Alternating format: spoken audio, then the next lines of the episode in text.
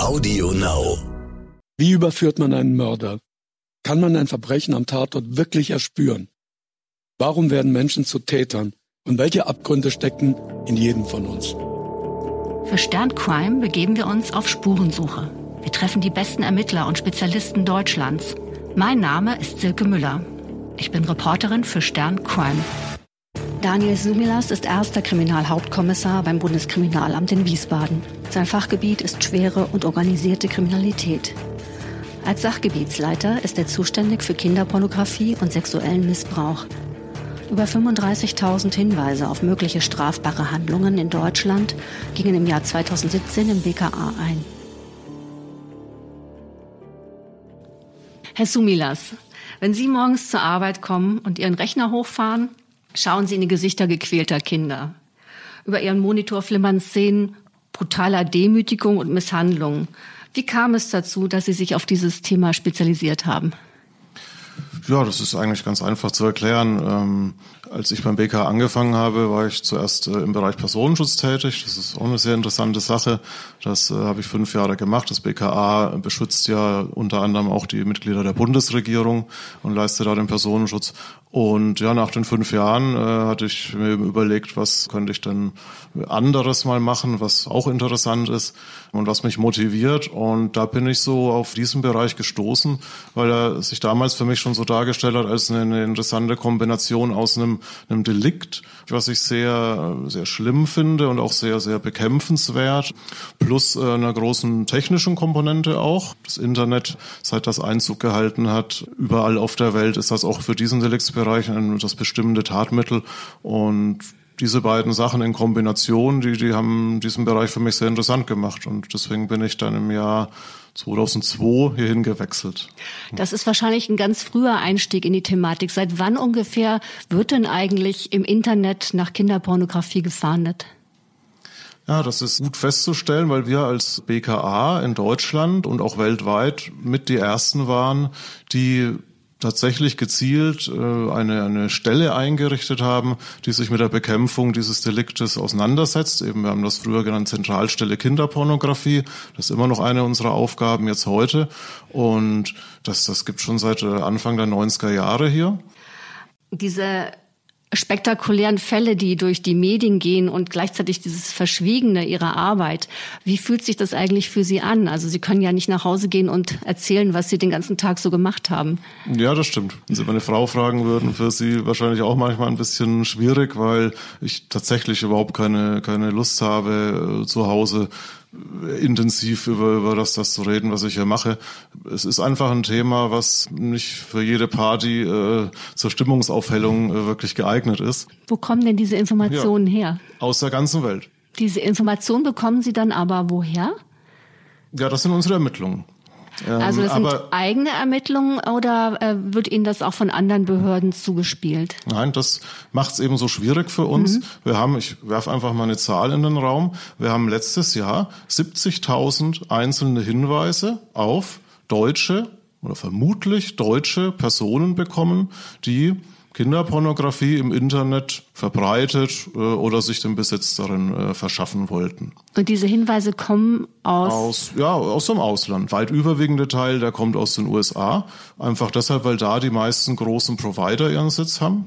Facebook, Google zum Beispiel. Und in den USA ist es mittlerweile so, die sind da wirklich sehr weit schon, dass alle großen Provider freiwillig ihre Daten, ihre Server durchsuchen nach kinderpornografischen Uploads und alle Treffer an eine Zentralstelle melden in den USA und mit dieser Zentralstelle haben wir wiederum eine ganz, ganz enge Zusammenarbeit und jetzt kommen wir langsam zu dem Punkt, was machen wir hier eigentlich jeden Morgen? Jeden Morgen laden wir als allererstes von dieser US-Zentralstelle die Hinweise herunter, die über Nacht da aufgelaufen sind von deutschen Tätern oder eben vermutlich deutschen Tätern, die Kinderpornografie auf den Servern, also über Facebook, über Google, über Dropbox versucht haben zu verbreiten oder das auch gemacht haben. Eine andere Frage, die sich mir stellt bei dem Material, das Sie aus den USA bekommen, man liest immer wieder, es gibt einen Grundsatz an Bild- und Filmmaterial, der sozusagen weltweit irgendwie immer wieder durchs Netz gespült wird und wieder auftaucht. Woher wissen Sie denn anhand des Materials, was Sie bekommen, ob das altes oder neues Material ist? Ja, das ist tatsächlich eine wichtige Frage. Vor allem dazu müssen wir betrachten, welche zwei Arten von Delikten wir hier eigentlich bekämpfen. Wir haben einmal das, das schwere Delikt, der sexuelle Missbrauch von Kindern. Bei uns eben, wir kümmern uns um Missbrauchsfälle, die über das Material, also über Bilder und Videos im Internet verbreitet werden. Das ist eben die zweite Straftat, der Besitz und die Verbreitung von Kinderpornografie. Das ist eher ein massenweise auftretendes Delikt. Es ist auch ein schweres Delikt laut Strafgesetzbuch, aber natürlich im Vergleich zum dahinterstehenden sexuellen Missbrauch von Kindern nicht so schwer. Das heißt, wir müssen gleichzeitig beide Delikte bekämpfen. Sie hängen für uns ja auch zusammen, weil jedes kinderpornografische Bild oder Video zeigt den sexuellen Missbrauch eines Kindes. Das heißt, wenn ich ein Bild oder ein Video bekomme und mir das anschaue, laufen in meinem Kopf letztendlich zwei Prüfungen ab. Nämlich einmal die Prüfung, kann ich den identifizieren und einer strafrechtlichen Verfolgung zuführen, der dieses Bild zum Beispiel verbreitet hat im Internet? Das ist die eine Frage. Da gucke ich mir dann nur an, ist das strafbar nach deutschem Recht oder nicht? Ist es Kinderpornografie oder Jugendpornografie oder nicht? Da muss ich nicht klären, ist das neu oder alt oder so, weil auch alte Kinderpornografie zu verbreiten ist offensichtlich strafbar. Das machen wir massenweise. Ich sagte, wir kriegen letztes Jahr 70.000 äh, solche Hinweise. Wir werden dieses Jahr die 100.000 ziemlich sicher reißen. Da werden nicht 100.000 Fälle draus. Ja, natürlich, aber eine ganze Menge Fälle werden daraus und diese Leute werden auch jeweils dann von der Polizei Besuch bekommen. Das zweite Delikt, der sexuelle Missbrauch von Kindern, den wir anhand dieser Bilder und Videos aufklären wollen, da ist eben genau die entscheidende Frage, die Sie gestellt haben als allererstes Mal, ist das dieses Bild, dieses Video überhaupt neu oder handelt das von einem Fall, der schon längst geklärt ist? Wir müssen ja auch sehen, im Internet kursieren Millionen, Abermillionen von kinderpornografischen Bildern und Videos.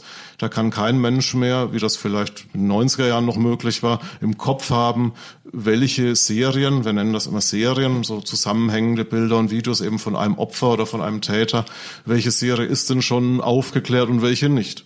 Und diese Frage muss ich mir natürlich stellen, weil wenn ich mich auf alle Bilder und Videos stürzen würde, die ich so jeden Tag reinkriege und die vermeintlich deutsch sind, ist ja auch die nächste Prüfung, die wir dann machen, sozusagen, und zu gucken, haben wir überhaupt einen Deutschlandbezug oder ist das ein Bild aus einem anderen Land? Da hängt ein ganz anderer Prüfungsprozess noch mit dran. Aber eben die, die Kernfrage ganz am Anfang ist, ist das überhaupt neu?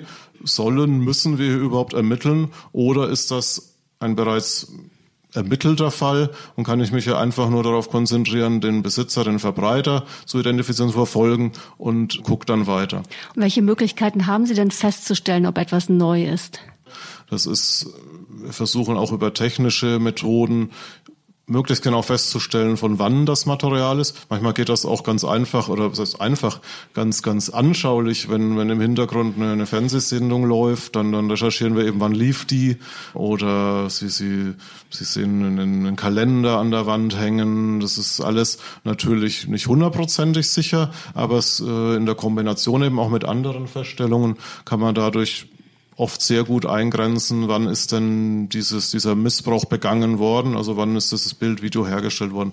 Und wenn wir da ein sehr aktuelles haben, müssen wir natürlich automatisch davon ausgehen, dass das nicht das erste oder letzte Mal war, wo der Täter das gemacht hat, sondern dann hätten wir automatisch den Verdacht, die Annahme, dass das ja ein andauernder Missbrauch ist.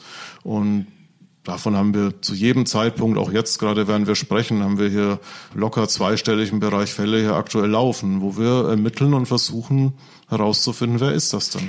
Das stelle ich mir doch äh, auch mit einer gewissen Anspannung verbunden vor. Also man weiß, hier ist quasi ein aktueller Prozess in Gang und wir sehen aufploppende Bilder davon. Ja, ja. Was passiert dann bei Ihnen in der Abteilung?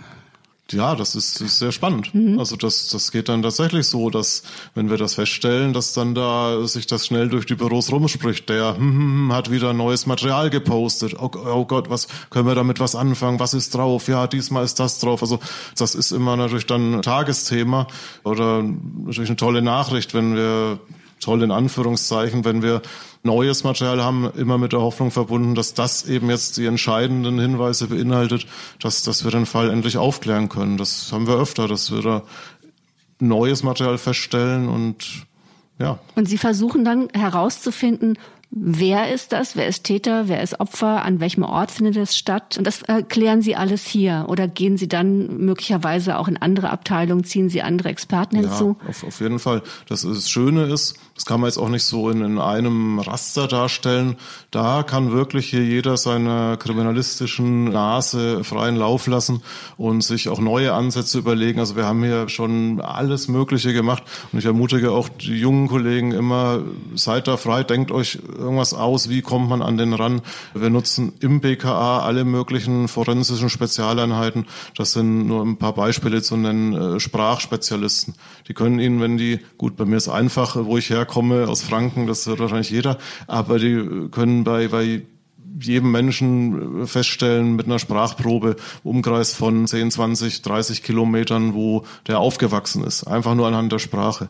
Wir haben auch forensische Bildexperten nochmal, die, die in den Code eines Bildes, eines Videos reinlesen können, da noch mehr Informationen rausholen können, die wir haben. Wir haben Botaniker, die ihnen was sagen können über den, den Baum, der da im Hintergrund des Bildes wächst, wo der äh, vielleicht steht und wo nicht. Also ich könnte da jetzt endlos weitermachen, nur im BKA, aber auch außerhalb des BKAs. Wir haben schon beim Deutschen Wetterdienst gefragt, wann lag denn wo in Deutschland Schnee, um, um das Datum einzugrenzen. Also das ist ein weites Feld und das ist natürlich das so die Königsdisziplin hier auch, solche Fälle zu lösen. Und das, das macht jetzt auch wieder in Anführungszeichen natürlich den, den Polizistinnen und Polizisten hier Spaß. Können wir doch vielleicht mal zu einem Beispiel Sie erzählten mir im Vorgespräch von einem Fall aus Niedersachsen, anhand dessen man so ein bisschen Ihre Arbeit vielleicht verstehen kann. Ja, das, das kann ich kurz erläutern. Das, das ist ein Fall, der hat uns ja auch ziemlich lange beschäftigt, obwohl er ist doch recht aktuell. Da bekam das landete tatsächlich auf meinem Tisch so um Weihnachten rum, 2017, 2018, also zwischen den Jahren, haben wir von unseren australischen Kollegen, mit denen sind wir also auch ganz eng vernetzt über diese Interpol-Zusammenarbeit, haben wir einen Hinweis bekommen, die hatten auf einem kinderpornografischen Torboard, Tor ist ja ein Begriff, das sogenannte Darknet. Und auch eben im Darknet gibt's äh, bestimmte Nachrichtenboards und, und, und Medienboards, wo tatsächlich nur Kinderpornografie ausgetauscht wird. Und da hatten die, ich glaube, es waren 16 Videos festgestellt von einer Person, die die da eben verbreitet, eingestellt hat und auch gesagt hat, dass er die selbst hergestellt hat. Und die Videos haben eben gezeigt, wie, wie diese Person einen Jungen, war es in dem Fall, schwer sexuell missbraucht. Der Junge hat geschlafen offensichtlich und er hat da alle möglichen sexuellen Handlungen eben an, an dem Jungen vorgenommen. Und die Beamten in Australien hatten schon länger vermutet, dass eventuell das ein Deutscher sein könnte, der das online gestellt hat. Und deswegen haben die uns die Videos eben mit einem besonderen Hinweis nochmal gegeben, gesagt, hier guckt euch das mal genauer an. Und dann habe ich mir die eben angeschaut und habe dann tatsächlich auch beim genauen Hinhören, das waren eben, ich sagte ja, 16 Videos, insgesamt vielleicht so eine Stunde Laufzeit, sprach der Täter auch einmal so ganz leise, flüsterte was auf Deutsch. Und das ist schon auch so der, der erste Hinweis, den wir brauchen. Weil ich sagte es ja, es, es gibt eine Unmenge. Wir, wir können nicht versuchen, alles zu identifizieren, wenn wir gar nicht wissen, ist das überhaupt für uns relevant in Deutschland. Aber klar, wenn ich, wenn ich die deutsche Sprache höre, wusste ich erstmal, okay, das ist relevant. Dann genau kam die Prüfung, die Sie schon sagten. Kennen wir das vielleicht schon? Ist das schon geklärter Fall? Das kann ich direkt vom Schreibtisch aus machen kam aber raus, die Dateien sind noch in keiner Datenbank drin, die sind tatsächlich unbekannt, noch neu. Also könnte es tatsächlich stimmen, was der Verbreiter geschrieben hat, dass er die selbst hergestellt hat, dass er das ist. Dass er es ist, klingt gut, war allerdings nicht so, weil nämlich auf den, den Videos konnte man von, vom Opfer überhaupt kein Gesicht sehen. Es war jeweils nur so der, der Unterkörper abgebildet und vom Täter eigentlich auch nicht das Gesicht, nur einmal so ganz kurz in einer seitlichen Aufnahme, aber auch so, dass es für mich schon von vornherein klar war, da können wir keine, keine Öffentlichkeitsverhandlungen mitmachen, weil das ist zu, zu vage, zu ungenau. Was man aber sehen konnte, das fand ich dann zum Beispiel sehr interessant, auch im Hinblick, was kann man denn so alles machen? Auf ein, zwei Aufnahmen hat der Täter mal so ganz nah rangezoomt an seine Hände, als er äh, die Hände eben an dem Jungen hatte. Und das war tatsächlich so nah, dass ich dachte, da, da kann man doch sogar die, die Fingerlinien sehen, die Papillarlinien heißt das ja äh, polizeilich. Und dann habe ich mich halt hingehockt, habe da Standbilder gezogen und so. Und tatsächlich, je nachdem, wenn die Kamera halt mit dem Autofokus mal ganz scharf gestellt hatte und zufällig auf den einen Finger, und der war immer so schön von der Beleuchtung her auch, konnte ich einige äh, Standbilder rausziehen und habe dann sogar noch versucht, das auch, ich bin ja auch nur in Anführungszeichen Polizist, kein Bildexperte, aber so viel mit Photoshop und so kriegen wir dann schon hin. Habe ich noch versucht, aus diesen Einzelbildern so so eine Gesamtmontage, so eine Art virtuellen Finger zusammenzubauen. Und ich fand, das sah auch ganz gut aus und habe dann damit ein paar Tage später bei unserer zentralen Stelle die so diese deutsche und damit auch international verbundene Fingerab Druck- und Fingerspurendatei führt, AFIS heißt das im Bundeskriminalamt, angefragt, ob sie diese Fingerspur auch benutzen können, um mal in der Datenbank zu suchen, ob vielleicht der Täter schon einliegt mit seinen Fingerabdrücken, wenn er schon mal polizeibekannt geworden ist.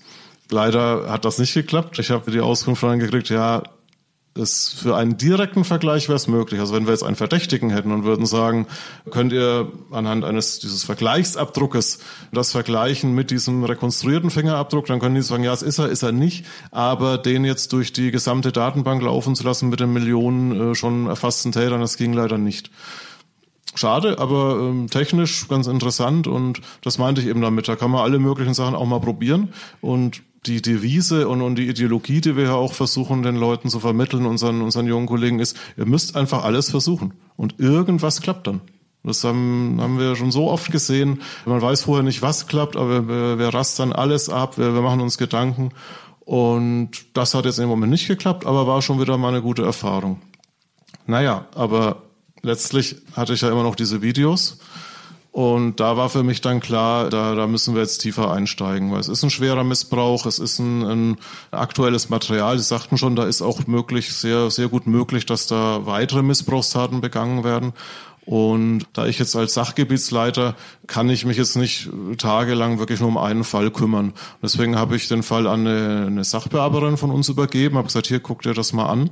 Da müssen wir tiefer einsteigen. Guck dir mal an, was der so im, in diesem Tor bohrt, was der da noch alles hochgeladen hat, wie er da so kommuniziert und schau mal, ob du irgendwie über so eine komplette Historie und, und alle möglichen Kombinationen vielleicht da weiterkommst. Ja, und dann hat die angefangen und das ging dann einige Zeit so weiter. Wir haben noch wirklich interessante Sachen über ihn gefunden. Er hat zum Beispiel einmal von sich gesagt, ja, er hat jetzt gerade wieder einen Jungen bei sich an der Hand und da kommt demnächst neues Material. Also er sagt zum Beispiel einmal, das war dann im Januar, also das war genau so ein Fall, wie Sie vorhin sagten. Wir lesen auch immer früh, oh, da ist ja ein neues Posting von dem Täter und sagt er, dass er aktuell einen Fünfjährigen, einen Achtjährigen und einen Zehnjährigen Jungen missbraucht. Das liest man dann, denkt, naja, okay, super. Das wird in diesen Foren dann ja, nicht da nur freimütig gepostet, sondern genau, die, die geben ja, damit an. Das muss man sich bei den Foren so vorstellen die sind auch hierarchisch gegliedert, also da haben mhm. die Nutzer haben da verschiedene Levels, einfacher User und natürlich gibt es den Administrator und den Moderator und die hoch angesehensten User sind immer die, die eigenes neues Material bereitstellen können. Die werden da behandelt wie Götter, die kriegen den höchsten Status, da gibt es dann VIPs und Super VIPs und so weiter und wer, wer diesen Status hat, kommt natürlich auch an anderes Material ran. Es gibt in den, den Foren oft auch so, das nennt man dann Producer User-Launches, also da dürfen nur Mitglieder oder, oder User rein, die eben eigenes neues Material bereitstellen können. Und nur die dürfen dann das neue Material von den anderen auch sehen. Und das ist das, was natürlich genau die Leute wollen und, und was sie dann auch mit antreibt. Es wird ein großer Anreiz geschaffen, selber aktiv zu werden und selbst Material zu genau. produzieren. Genau. Das ist genau die Brücke zur, mhm. zur Wichtigkeit auch der Bekämpfung der, des Besitzes und der Verbreitung von Kinderpornografie, weil einfach genau das und über die Internetforen ist das jetzt eben so einfach auch zu machen für jeden, eine Nachfrage schafft und einen weiteren Anreiz über die reine Pädophilie und so weiter hinaus schafft, Kinder zu missbrauchen, um wie als Währung sozusagen das zu verwenden, um sein eigenes Ansehen zu steigern. Wir, wir haben, haben zig Fälle gehabt, wo die Täter auch genau das gesagt haben. Wo gesagt haben, hier, mich hat das einfach total, äh, mir hat das total gefallen, dass ich auf einmal da als der Held da gefeiert wurde, immer wenn ich neues Material gepostet habe. Ähm, dass das ist absolut belegt, dass das mit zu Missbräuchen ganz oft schon geführt hat. Es gibt ja auch diese sogenannten Keuschheitsteste. Das mhm. bedeutet, man will sicherstellen, dass man einen echten User ja. im Chat hat und keinen verdeckten Ermittler zum Beispiel. Der ja. deutschen Polizei ist es ja verboten, Material hochzuladen, genau. um sich selber in solche Foren ja, einzuschleusen. Trotzdem bewegen Sie sich ja im Darknet. Wie funktioniert sowas? Ja, ich sagte ja schon, es gibt dann halt vielleicht eine Producer-Lounge, in die wir so nicht reinkommen. Aber zum Beispiel als normaler User kann man sich wesentlich einfacher erstmal anmelden, da, da mitlesen. Und natürlich haben wir, gerade bei Darknet-Ermittlungen, haben wir eine sehr große Komponente, was verdeckte Ermittlungen angeht. Da, da kann ich jetzt natürlich keine Details zu nennen, weil das lebt eben davon, dass da die Täter nicht so genau wissen, wie wir das machen und was wir da machen. Aber es gibt tatsächlich Mittel und Wege, wie wir dann tatsächlich auch in etwas abgeschlossener Bereiche reinkommen können. Oft spielt dann auch Technik eine Rolle. Auch, auch da kann ich nicht aus eben genau diesen Gründen jetzt genau erklären, wie das äh, funktioniert. Aber eins ist klar, wir können mittlerweile im Darknet Leute auch identifizieren. Und das ist ein ganz großer Schritt. Wir haben 2013 die erste große Operation mit Europol zusammen und dem FBI zusammen gemacht. Downfall hieß sie damals, war auch in den Medien. Das war der erste große Schlag gegen Darknet-Plattformen, Kinderpornografie, äh, die wir da vom Netz genommen haben und wo wir auch Täter identifiziert haben. Bis dahin, die Jahre davor, war das für uns ein Riesenproblem, weil wir aus technischen Gründen einfach keine IP-Adresse und nichts hatten, um die Leute zu identifizieren. Aber auch das haben wir jetzt geschafft. Es erfordert immer noch einen, einen, viel, viel höheren Aufwand natürlich und es klappt auch viel, viel seltener. Aber auch da im Darknet können sich die Täter jetzt nicht mehr sicher fühlen. Wir kriegen sie auch da. Und mhm. da haben wir ja, wenn Sie in die Medien auch gucken, immer wieder massive Erfolge. Also ich würde einfach behaupten, wir, wir treiben die Szene tatsächlich vor uns her. Wir schließen da ein, ein äh, Forum und ein Sammelpunkt nach dem anderen. Im Juni 2017 ist Ihnen ja ein spektakulärer Coup gelungen, indem Sie diese Plattform Elysium haben hochgehen lassen. Zum Beispiel, ja. Da konnte man zumindest in den Medien lesen, dass Sie einen Zugang gekapert hatten oder Ihre Kollegen vom WKA. Also das heißt, dass Sie sozusagen unter dem Decknamen eines bereits existierenden Users in diese Foren reinkamen. Können Sie dazu was sagen? Ja, nur dass das natürlich auch ein, ein Mittel ist, mhm. was, äh, was sehr hilfreich sein kann. Mhm. Das war ja eine der größten Plattformen zu dem Zeitpunkt. Genau, die mit, hatten über ähm, 80.000 User. Mhm. Die war eröffnet worden von einem deutschen Administrator, nachdem eben das vormals weltweit äh, größte Forum auch mit unserer Mitarbeit identifiziert vom Netz genommen wurde, hat äh, der sich gedacht, okay, ich mache ein neues auf. Und da wir da eben schon in den Ermittlungen mit drin waren und ihn leider bei dem Schlag davor äh, noch nicht identifizieren konnten, hatten wir eben schon einen Blick auf ihn. Und bei uns hat das ein ganz eigenes Ermittlungsteam gemacht, die ja wirklich die ganzen Jahre sich ausschließlich um diesen Fall gekümmert haben und haben es dann tatsächlich geschafft, den Elysium-Administrator auch zu identifizieren. Hm. Das waren ja dann, zumindest vor kurzem verurteilt wurden, vier deutsche Familienväter, die das überwiegend betrieben ja, haben. Ja. Kommen wir nochmal zurück auf den Fall aus Niedersachsen. Genau. Die Kollegin steigt tiefer ein in diese ganze Videogeschichte. Und wie sind Sie dann weiter vorgegangen? Ja, wir hatten eben den Fall, dass tatsächlich der Täter weiter Bilder gepostet hat auf diesem Torforum. Wir haben die immer dann tagesaktuell auch gesehen. Da waren auch interessante Sachen dabei, zum Beispiel nur als weiteres Beispiel. Einmal hatten wir Bilder, da sitzt, sitzt der Junge, der auch ein Missbrauchsopfer war, in einem offenen Kofferraum von einem Auto. Konnte leider kein Nummernschild lesen, aber man konnte sehen, okay, das ist ein Auto der und der Marke. Da haben wir also angefangen, beim Kraftverbundesamt Ermittlungen anzustellen, sagen, teil uns mal mit, wie viele Autos dieser Marke sind in Deutschland zugelassen und äh, mit dieser Farbe, das war grau, äh, und diesem Typ des Autos natürlich auch. Plus eben aus einem anderen Posting oder auch aus vielen Postings des Täters wussten wir, er kürzt seinen Vornamen immer mit einem Buchstaben ab. Und haben wir also einfach ganz klassisch versucht, so eine Art Cross-Check zu machen zwischen den äh, Kraftverbundesamt-Daten, wer ist alles Halter eines solchen Autos? Und wer hat eben einen Vornamen, der mit diesen Buchstaben anfängt, plus aus den, äh, den Videos, die ich Ihnen am Anfang schon beschrieben hatte, hatten wir gesehen, der hat so blond, rötlich blonde Haare, haben eben alle mit dem Vornamen uns dann Bilder angefordert und haben dann versucht zu gucken, wo haben wir denn die rothaarigen Blonden. Wie viele also, hatten Sie denn da ungefähr? Am Schluss hatten wir nur noch drei. Mhm. Ähm, ja, das, das war schon ganz gut, weil es war ein relativ seltenes Auto. Das mhm. war ein Vorteil. Also bei einem äh, VW Golf wäre es wahrscheinlich schlecht gewesen. Das Auto hat sich nicht so gut verkauft, das war gut für uns. Es waren nur drei, aber der, es war leider trotzdem unser Täter nicht dabei.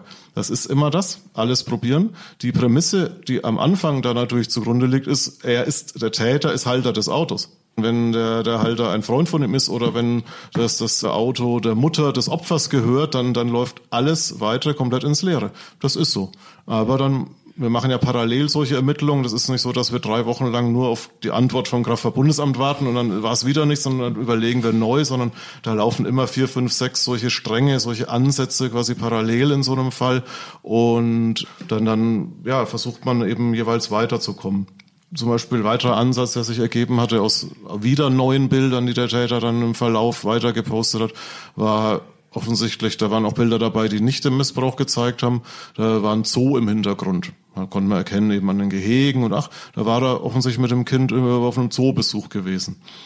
Das bietet sich ja an. Da haben wir eine sogenannte Extrapol-Fahndung gemacht. Also wir können nicht nur in der Öffentlichkeit fahnden oder, oder in Schulen. Dafür brauchen wir einen relativ großen Vorlauf und auch ein, weil das ein sehr hoher Eingriff ist in, in, in die Informationsbestimmungsrechte, brauchen wir dafür durch auch einen Gerichtsbeschluss. Was wir relativ einfach machen können mit einer Anordnung der Staatsanwaltschaft ist, dass wir polizeiintern fahnden. Dass wir einfach alle Polizisten fragen, kennt ihr das oder den oder den? Das ist relativ einfach möglich und das haben wir in dem Fall auch gemacht. Da haben wir eine polizeiinterne schnelle Fahndung gemacht nach diesem Zoo. Weil ich auch Polizisten gehen in den Zoo. Mm, und das war innerhalb von ein paar Tagen klar, das ist der und der Zoo in Niedersachsen. Das bringt einem zwar noch nicht den Täter, aber man ist schon wieder einen Schritt weiter. Auch da sind wir dann los, haben versucht von dem Zoo, ähm, es werden ja zum Beispiel in Zoos oft so ähm, Fotos gemacht von so Profi-Agenturen, die einem dann die Fotos verkaufen wollen, da Abklärungen gemacht. Also das, das fächert sich dann immer so ein bisschen auf.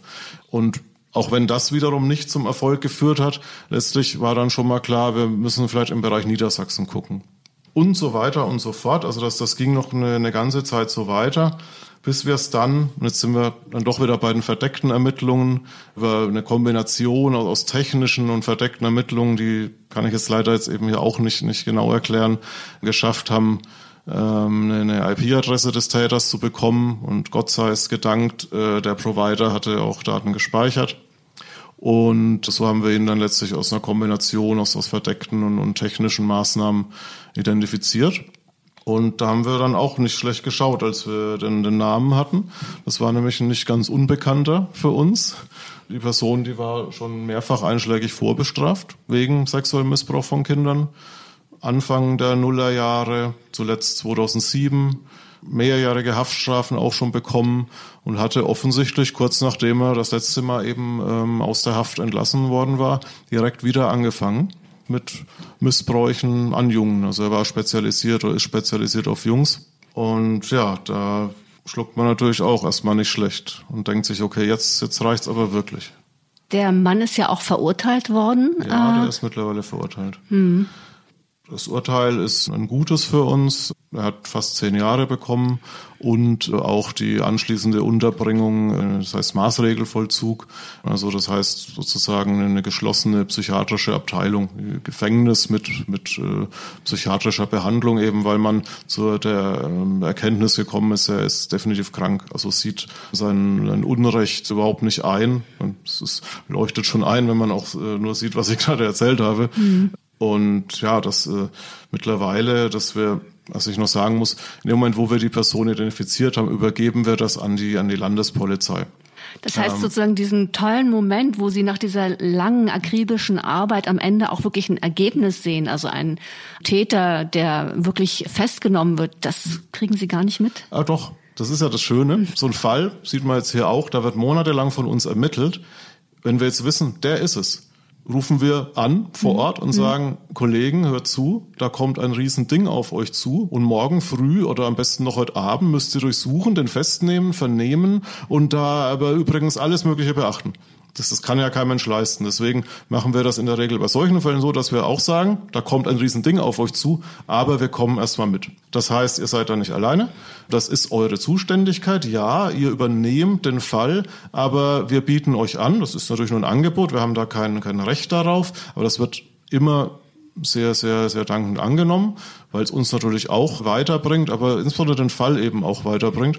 Und wir bieten dann an, einfach bei den kompletten Exekutivmaßnahmen wie Durchsuchung, gerade eben auch Vernehmung der Täter, eventuell Identifizierung der Opfer, oft ist das ja auch noch nicht ganz sicher, einfach mitzuhelfen äh, und da ganz normal mitzuermitteln, so lange bis dann eben nach vielleicht ein paar Tagen sich das Gröbste erstmal geklärt hat und dann würden wir wieder aussteigen. Hier in dem Fall war das so, da haben sich so viele Hinweise auf weitere Opfer aufgetan.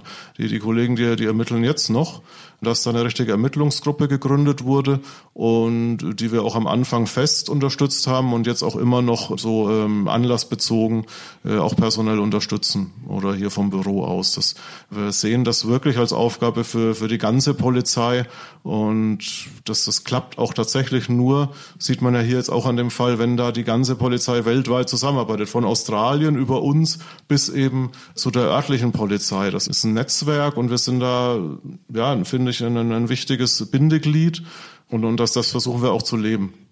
Wie verhindert man denn, dass der Täter in dem Moment, wo sozusagen die Polizei seine Tür öffnet, äh, einfach alles vernichtet, was an Beweismaterial in der Wohnung ist?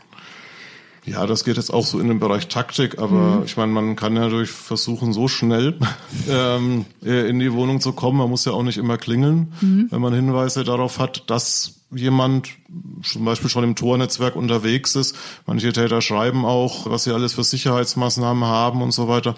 Und da gibt's dann auch einsatztaktische Sondereinheiten, die das vielleicht auch schneller können. Weil so wie Sie diese Foren schildern, kann man sich gut vorstellen, dass Sie sicher auch Tutorials dafür haben, wie man sich tarnt ja. und äh, Verschlüsselung ist auch ein hm. großes Thema. Hm. Also das ist je je, je hochrangiger die Täter sind und, und desto häufiger treffen wir da auch auf technisch sehr versierte Leute. Aber nicht immer. Das ist das wiederum das Gute bei uns. Diese Delikte ziehen sich wirklich durch, durch die komplette Gesellschaft und damit letztlich auch durch die komplette Skala der technischen Versiertheit. Also sie haben teilweise totale Anfänger und dann haben sie aber auch teilweise IT-Experten, wo wir unsere eigenen IT-Experten erstmal holen müssen, um da was entgegensetzen zu können. Das sind aber nicht alle so. Das ist pädophile Täter, das ist ja nicht festzumachen an, an einer, einer Berufsgruppe oder an einer Gesellschaftsschicht, sondern das zieht sich einfach durch die ganze Gesellschaft. Dadurch treffen wir da auch auf alles und müssen letztlich aber auch mit allem klarkommen dann. Es gibt einen Fall eines missbrauchten Babys, der Ihre Abteilung schon sehr lange beschäftigt. Ja, das stimmt. Das ist eine Serie, die, die ist wirklich nicht schön, ist auch, auch jetzt nicht so schön drüber zu reden, weil es äh, kein, kein Erfolgsfall ist, keine Erfolgsstory. Das ist ein Fall, den, den haben wir schon über zehn Jahre. Und den haben wir auch bekommen, meine ich, zuerst aus den USA. Videos, Missbrauch eines, eines Babys tatsächlich. Wir haben immer gesagt, so ungefähr sechs Monate alt also schwere Missbrauchshandlungen auch. Und ähm, ich, ich will es jetzt nicht zu detailliert beschreiben, weil das muss, glaube ich, nicht sein. Aber so, dass man schon sagt, Mensch, das, das ist, ist schlimm. Und da haben wir schon alles versucht. Aber wir haben eben weder gute technische Ansatzpunkte gehabt, noch sehen wir den Täter wirklich gut. Wir haben nach langer Sucherei, nach mehreren Jahren noch weitere Videos gefunden, wo dann mal ein Gesicht des Täters ganz wenig knapp drauf zu sehen war. Damit haben wir schon mittlerweile zwei Öffentlichkeitsverhandlungen gemacht. Würden wir normalerweise nie machen, mit so vagem Material so eine, eine Riesenmaßnahme zu fahren. Wir haben aber da mit der Staatsanwaltschaft lang drüber gesessen, haben gesagt, okay, wir, das ist ein Schuss nicht ganz ins Blaue, aber das kann gut sein, dass wir ihn damit nicht identifizieren, aber es ist das absolut letzte Mittel und es ist so ein schwerer Fall, dass wir das versuchen müssen und haben dann auch vom Gericht jeweils auch die, die Gerichtsbeschlüsse dafür bekommen.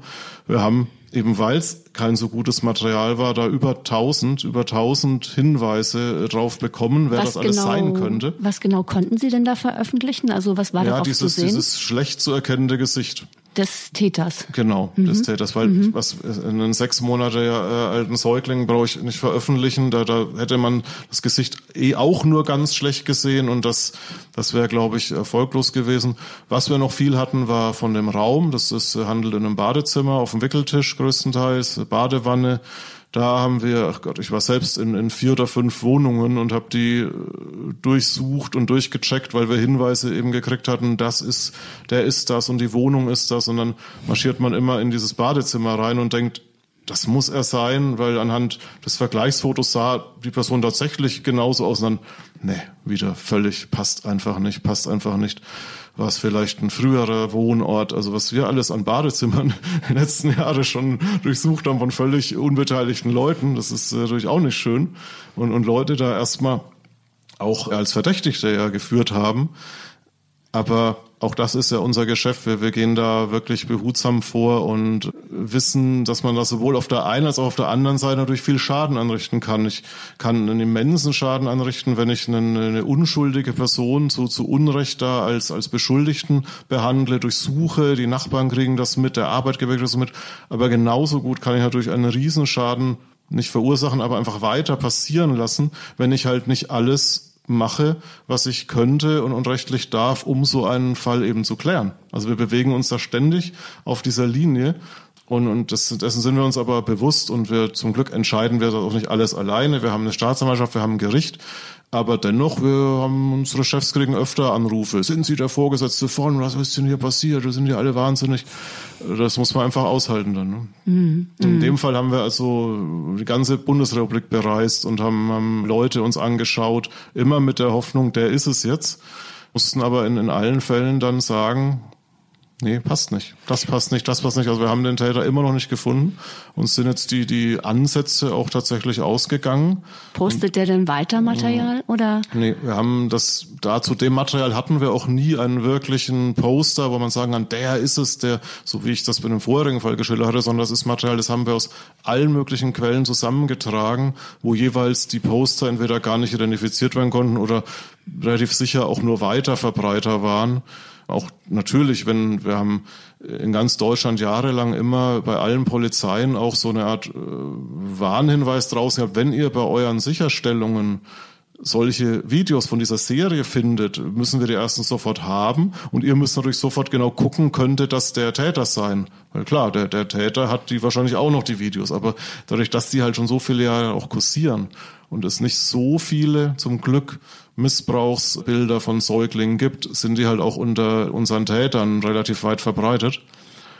Ja, und bei dem Fall hoffe ich immer noch nur darauf, dass solange ich noch im Dienst bin, sind ja noch einige zehn Jahre, dass wir den halt vielleicht durch Zufall irgendwann mal aufklären, dass wir den Täter aufgrund anderer ja, vielleicht kinderpornografischer Sachen identifizieren und dann darüber rauskommt, der war auch der, der Hersteller dieser Serie. Also Sie können gar nicht im Moment genau sagen, ist der noch aktiv? Ja. Wie viele Babys sind betroffen gewesen Nein, von diesen Missbrauchsgeschichten? Das ist sowas, so ein, der hat die Videos auch immer mit einem bestimmten Namen versehen, aber das machen sich natürlich wieder andere Täter auch, soll ich sagen, zu nutzen oder, oder kopieren das und sagen dann, ha, neues hm, hm, Material, was aber dann wiederum gar nicht stimmen kann oder vielleicht doch, weil bei einem Kind, bei einem Baby, das ist ja mittlerweile äh, ja schon äh, weit im Schulalter. Das heißt, wir, wir wissen das einfach nicht. Das, also es ist auch durchaus möglich, dass der Missbrauch einfach weitergeht. Absolut, ja. Das, davon gehen wir psychologisch gesehen, muss man davon ausgehen, dass äh, sowohl der Besitz, Verbreitung Kinderpornografie ist ein Dauerdelikt, auch, mhm. auch an der Rechtsprechung, als, als auch der sexuelle Missbrauch von Kindern, sofern er, ja, insbesondere wenn er aus, aus pädophilen Gründen erfolgt, aber auch Täter, die das aufgrund der Situation heraus machen, müssen sie immer davon ausgehen, dass, dass das weiter stattfindet. Mhm es ist wahrscheinlich äh, sehr unbefriedigend, äh, dass man sozusagen einen Stapel von Fällen in seinem Leben aufhäuft, die unerledigt sind. Naja, der ist ja zum Glück ziemlich klein. Wie hoch ist denn die Aufklärungsquote der, bei Ihnen? Also da haben wir gar keine Zahl. Hm. Aber ich würde sagen, von diesen äh, hoch äh, priorisierten Fällen, wo es also um den wahrscheinlich noch andauernden Missbrauch von Kindern geht. Da erklären wir schon die allermeisten Fälle auf, weil uns da eben auch als Ultima Ratio, als letztes Mittel sowas bleibt wie dieses Schwert, sag ich mal, der, der Öffentlichkeitsverhandlung. Und da haben wir eben bis auf dieser eine Fall, den, den zähle ich aber einfach mal nicht so mit als offizielle Öffentlichkeitsverhandlung, weil dass, dass, äh, die, dass die Qualität des Bildmaterials eigentlich nicht vergleichbar ist mit dem, was wir ansonsten bei Öffentlichkeitsverhandlungen machen. Da gehen wir nur in die Öffentlichkeit, wenn wir gutes Bildmaterial haben, am liebsten vom Täter. Wenn wir das nicht haben, dann auch von den Opfern. Und da haben wir bis jetzt alle Fälle aufgeklärt. Das ist ja ein ganz ungewöhnliches Instrument, das auch gar nicht ja. in allen Ländern gleich gehandhabt wird. Also Deutschland scheint da ja ein Vorreiter zu sein, wenn ich das ja, richtig, richtig, verstanden habe. Und auch das Instrument der Schulfahndung. Wie funktioniert das? Ja, das, das ist, ein, ist ein interessantes Thema. Wir waren tatsächlich weltweit die Ersten, die äh, so etwas gewagt haben, etwas gemacht haben. Also die Fahndung in der Öffentlichkeit nach unbekannten Tätern oder Opfern des sexuellen Missbrauches. Das war Ende der 90er Jahre, haben wir da den ersten Fall veröffentlicht und das hat damals, wir haben den auch sofort aufgeklärt, aber es hat damals trotzdem in der Polizei-Community weltweit für äh, lebhafte Diskussionen gesorgt, weil man uns tatsächlich einerseits natürlich dafür respektierte, andererseits gab es auch Kritik, die lautete, das ist viel zu riskant, das könnt ihr nicht machen, weil der Täter, wenn der das sieht, der tut ja dem Opfer was an, um die Beweise verschwinden zu lassen. Und dann haben wir gesagt, ja, das ist eine Theorie, ja, aber wenn man das ganz nüchtern betrachtet, das ist eine eine These, eine abstrakte Gefahr. Das könnte theoretisch passieren, abstrakt. Aber was ganz sicher passiert, ist nämlich der sexuelle Missbrauch an dem Kind. Das weiß ich nämlich schon, weil ich habe ja schon die Bilder und die Videos. Und dass der weitergeht, davon äh, kann ich auch relativ sicher ausgehen. Das heißt, es ist eine konkrete Gefahr. Und wenn ich das abwäge, und dem ist eben auch der Richter damals gefolgt, diese rein theoretische Möglichkeit, dass vielleicht irgendwann irgendjemand was passieren könnte, gegen diesen schlimmen vorliegenden Fall, dann siegt ganz klar ja das Bestreben, diesen diesen Fall zu lösen und den Missbrauch zu beenden. Und das ist bis jetzt immer standgehalten. Wir haben das in über 20 Fällen äh, bisher gemacht und wir haben noch nie auch nur ansatzweise irgendeine Gefährdung der der Opfer feststellen können. Das ist im Gegenteil. Also die Täter kommen teilweise weinend zur Polizei und stellen sich. Nicht weil, alle, aber manche. Und, weil und andere werden. sozialer Druck ja, entsteht. Ja, weil sie einfach sagen, okay, ihr habt mich.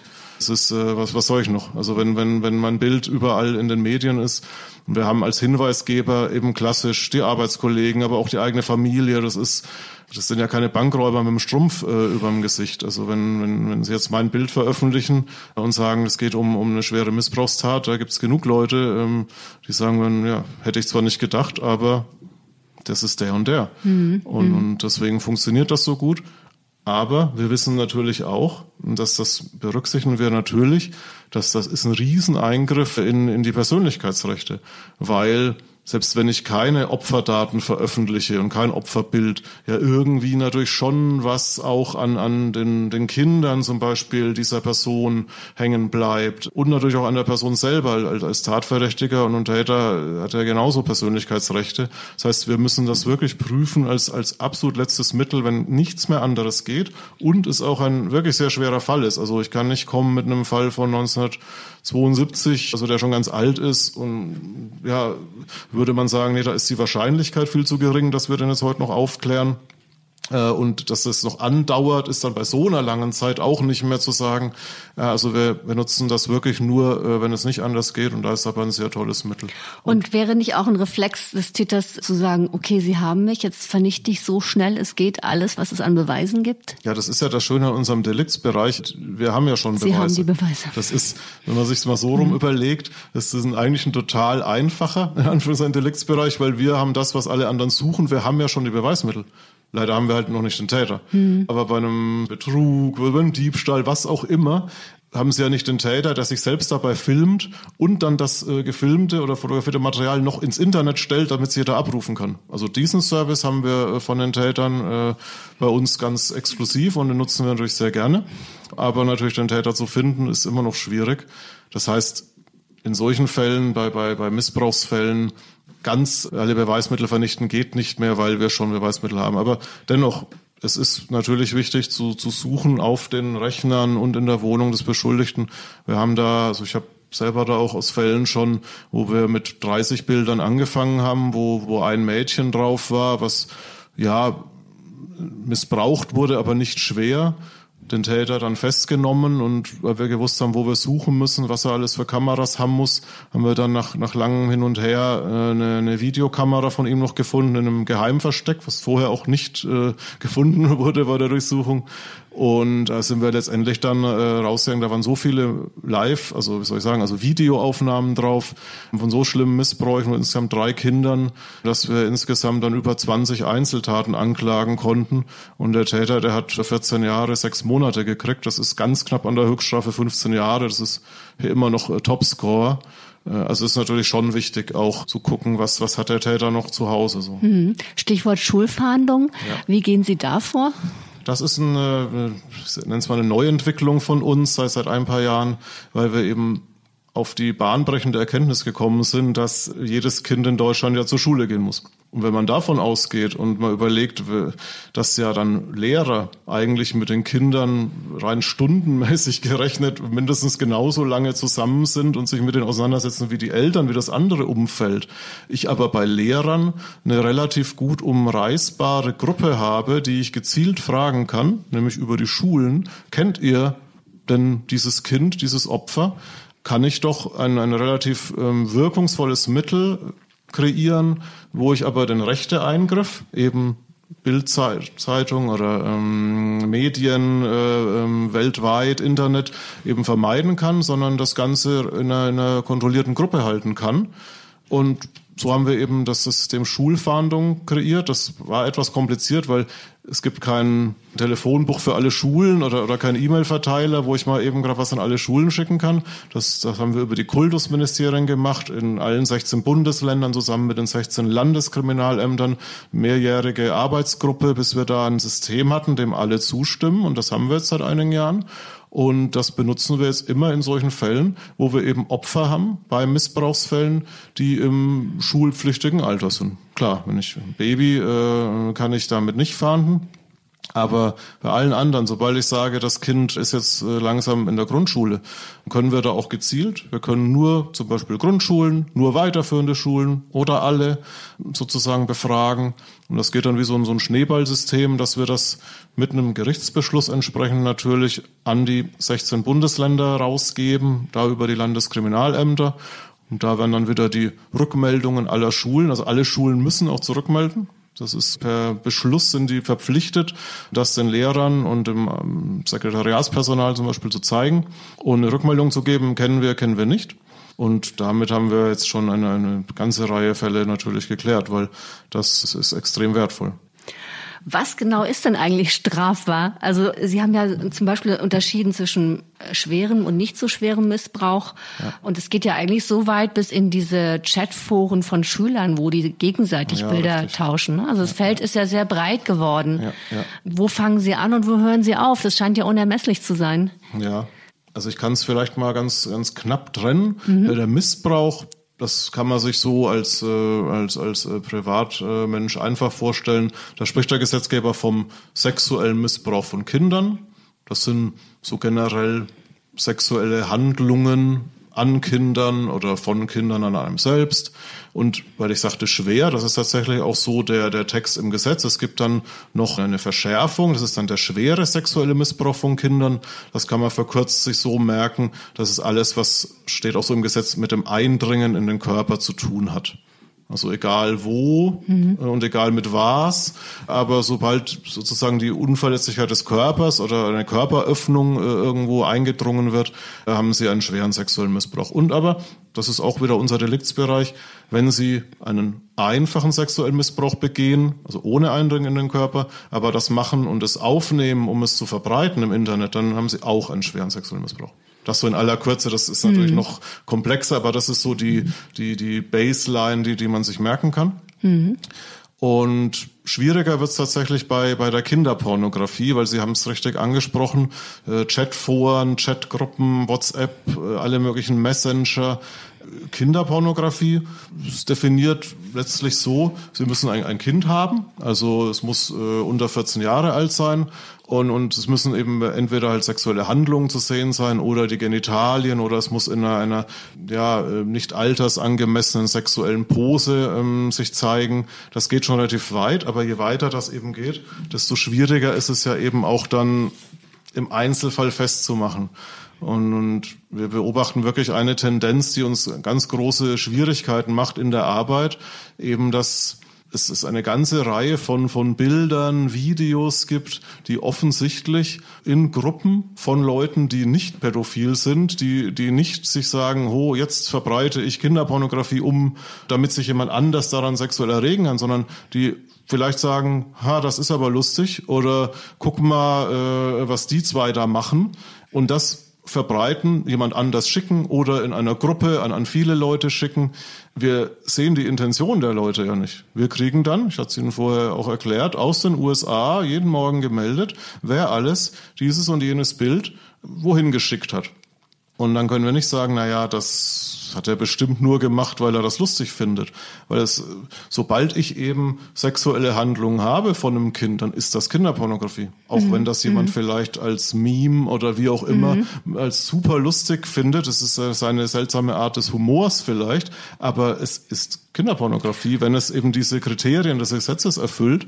Und dann müssen wir da erstmal ein, ein Verfahren einleiten. Und da haben wir durch ein, ein riesiges Massenproblem wir werden da demnächst auch mit einer, mit einer Präventionskampagne auch nochmal an, an die Öffentlichkeit gehen wollen, um, um darauf hinzuweisen, um einfach den Leuten, wo wir von einem Großteil der Leute jetzt eigentlich schon, schon anhand der wir wissen es nicht, aber wir können annehmen, dass ein Großteil der Leute die bestimmte Bilder und Videos, die vermeintlich als lustig äh, durchgehen könnten, verbreiten, dass die, äh, dass sie sich gar nicht darüber im Klaren sind, dass sie strafbar machen. Mhm. Und das ist rechtlich eben auch ganz schwierig, wie man gegen so Leute vorgeht. Erstmal hat man einen Verdacht äh, der Verbreitung von Kinderpornografie oder Drittbesitzverschaffung kann man auch sagen, wenn man das nur einem schickt.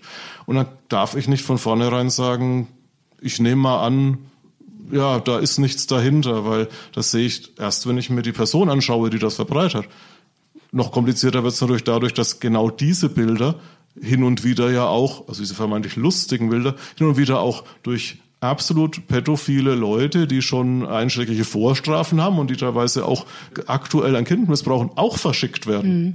Mit vermeintlich lustig meinen Sie wahrscheinlich diese Dating-Fotos von Pubertierenden, die sich dann in irgendwelchen aufreizenden Posen fotografieren und ihren Freunden schicken und dann landen diese Bilder auch in irgendwelchen Chatgruppen oder werden auch dann irgendwann weitergegeben oder? Ja, genau, das. Mhm. Oder, oder zwei, zwei Jugendliche, die aber eigentlich Kinder sind, werden, werden heimlich beim Sex gefilmt. Mhm. Sehr, sehr peinlich, haha, alle lachen mhm. und man verschickt das.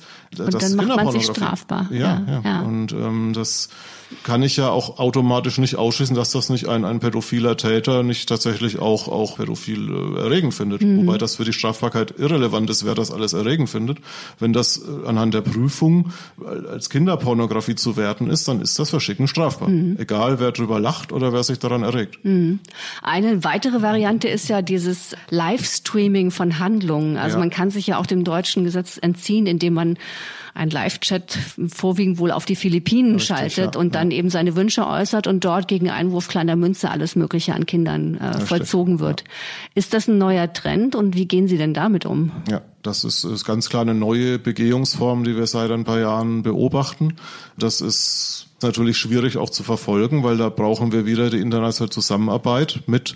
Wir sehen das zum Beispiel oft auf den Philippinen, aber auch das klappt. Also wir haben auch neulich wieder hier einen Fall gehabt, äh, wo der Täter zu einer hohen Haftstrafe verurteilt wurde, weil wir ihn anhand einer internationalen Operation identifizieren konnten, wo auch auf den Philippinen dann Kundendaten sichergestellt wurden und wir dann zurück über den Bezahlverkehr zum Beispiel auch dann den Täter identifiziert haben. Aber es ist für die Strafbarkeit sehr, sehr schwierig, weil sie in der Regel auch keine, die, die Opferpersonalien gar nicht haben. In dem Fall war es sehr, sehr schwierig, überhaupt die, die Kindeseigenschaft nachzuweisen, weil wenn sie die Opfer nicht haben und nicht wissen, wie alt die sind, anhand jetzt des, des, des Bildmaterials und wenn wir noch andere Ethnien haben, ist es auch nochmal für uns jetzt als, als äh, Europäer nochmal schwieriger, da jetzt genau das Alter zu bestimmen. Da hat das BKA zum ersten Mal auch eine, eine Alterseinschätzung von, äh, von anthropologischer Seite machen lassen als Gutachten vor Gericht. Und es konnten tatsächlich nur ein Teil der, der Opfer als, als Kinder eingestuft werden. Aber zum Glück in dem Fall ähm, ist, ist das Gericht äh, der Auffassung gewesen, dass da schon der, der Vorsatz des Täters so gut belegt war, also Kinder sozusagen zu sehen, wie die missbraucht werden, dass es sogar da über der, der Strafforderung von der Staatsanwaltschaft geblieben ist. Ich glaube, das waren zehn Jahre. Mhm. Wenn Sie abends Ihren Computer wieder runterfahren und dann nach Hause fahren, Angenommen, Sie fahren Bus, sehen Sie überall in den Gesichtern Täter oder Nicht-Täter? Oder wie schaffen Sie das, dieses Feld einfach auch zu verlassen? Ja, das ist, das ist eine interessante Frage. Ich, ich sehe jetzt nicht überall Täter, aber ich würde schon behaupten, dass ich da natürlich sensibler bin. Das ist vermutlich jeder Polizist so für seinen Deliktsbereich. Und ich, ich achte natürlich schon sehr auf, wie gehen Leute mit Kindern um, um es mal ganz allgemein zu sagen. Ich, ich habe auch Kinder und, und als die in, im Kindergarten waren und, und Schule und also da ist mir, habe ich ein paar Mal Diskussionen gehabt mit meiner Frau und auch, auch, auch anderen Eltern, wo ich sage, hier, das, äh, das finde ich nicht okay so. Weil ich weiß natürlich auch, dass ich da ähm, irgendwo ja, beeinflusst bin durch das, was ich jeden Tag sehe. Nicht, nicht allein die, die Bilder und Videos an sich, sondern eher die ganzen Fälle und, und Sachverhalte, die man so ähm, einfach auf den Tisch bekommt, wo man sagt, ah, okay, Pfleger, Betreuer. Das, ich weiß, dass ich damit natürlich auch ganz, ganz vielen dann Unrecht tue in dieser, dieser Denkweise. Aber natürlich äh, gebe ich zu, dass ich da regelmäßig ein Problem mit hatte, mit, mit, mit männlichem äh, Betreuungspersonal. Aber das weiß ich auch, dass man das aushalten muss. Und ich denke, wichtig ist da nur Wachsamkeit. Das würde ich sagen, das schadet auch nicht. Das ist für uns als BKA auch immer noch eine Herausforderung, da Awareness, äh, einfach die, das Bewusstsein zu schärfen und zu wecken äh, bei, bei einfach allen Menschen, weil der, der Missbrauch von Kindern geschieht in aller, aller, aller Regel im sozialen Umfeld. Das heißt, das, das kriegen auch Leute mit. Vielleicht nicht die Tat an sich, aber, aber die Leute müssen mitkriegen, wie das Kinder sich auf einmal komisch verhalten, dass sich vielleicht die Täter, also Erwachsene, auch, auch etwas äh, nicht richtig Kindern gegenüber verhalten. Und das ist etwas, was, was jeder einfach im Hinterkopf haben sollte. Und was ich aus den Fällen kenne, die ich bearbeitet habe, so gut wie immer, immer, immer, sagt das ganze Umfeld, das hätte ich aber nie gedacht. Nein, der doch nicht. Nein, nein, nein. Und das muss sich nur mal jeder überlegen. Das würde würden viele Zuhörer wahrscheinlich auch von sagen, wenn es, äh, wenn ein Fall sich in ihrem Nahbereich abspielen würde, würden sie auch sagen, oh Gott, hätte ich ja nie gedacht. Und trotzdem ist es passiert. Und das weiß ich und das wissen viele nicht und deswegen gucke ich natürlich bei manchen Sachen schon so ein bisschen genauer hin. Aber meine Kinder sind, glaube ich, ganz gut groß geworden und wir waren auch, als die Kleinen waren, zusammen in der Badewanne. Also ich bin da, ich fühle mich nicht wirklich beeinträchtigt dadurch, durch dieses Wissen. Vielen Dank, Herr Sumilas, dass Sie uns diesen Einblick gewährt haben und sich auch so viel Zeit für uns genommen haben. Sehr gerne. Einen zweiten Stern Crime Podcast gibt es übrigens jetzt auf Audible. Dort erzählen wir unsere spannendsten Fälle. Wir haben unsere Reporter losgeschickt. Sie sprechen mit Kommissaren, mit Forensikern, mit Opfern, mit Angehörigen und rekonstruieren die Geschichten. Hören Sie mal rein. Eckert selbst beschrieb diese Phase nach seiner Verhaftung so. In dieser Zeit fing der Teufel in mir mit ganzer Kraft an zu arbeiten. Immer öfter dachte ich daran, wie ich eine langhaarige Frau wirkte. Ich sträubte mich dagegen, aber umso schlimmer wurde es. Ich hatte einfach keine Erklärung, warum das so war. Es machte mich wahnsinnig. In der Schule kam er nicht mehr mit. Er hatte keinen Hunger, konnte nicht mehr essen. Und seine Fantasien befriedigten ihn auch nicht mehr. Er musste sie in die Tat umsetzen. Nur wie? Kein Mädchen würde sich würgen und in den Haaren wühlen lassen. Er war sich bewusst, dass er die bewusstlos machen muss. Und er hat in seine Masturbationsfantasien schon eingebaut, wenn er sich diese Frauen vorgestellt haben, die dann als äh, Fantasiebilder da waren, dann hat er sich vorgestellt, ich muss die jetzt würgen, damit sie sich in den Haaren lässt. Und er hat dieses Würgen mit dem Wühlen in den Haaren sozusagen in Verbindung gebracht. Stern Crime, wahre Verbrechen. So heißt der neue Podcast. Jetzt exklusiv auf audible.de slash crime. Audio Now.